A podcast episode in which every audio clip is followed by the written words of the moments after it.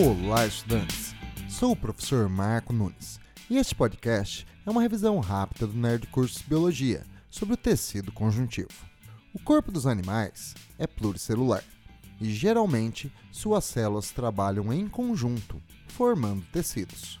Há quatro tipos básicos de tecidos animais: o epitelial, o conjuntivo, o muscular e o nervoso.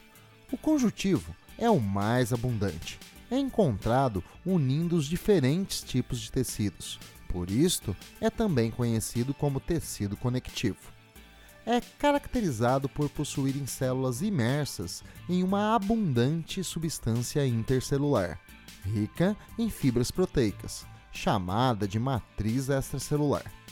É um tecido inervado, geralmente muito vascularizado. O tecido conjuntivo é dividido em vários tipos, em função dos tipos celulares que possuem, das características da matriz extracelular e da função que desempenham. Os principais são o tecido conjuntivo propriamente dito, o adiposo, o hematopoético, o sanguíneo, o ósseo e o cartilaginoso. Bom, é isso aí. Continue firme nas revisões né, de curso Biologia e bom estudo!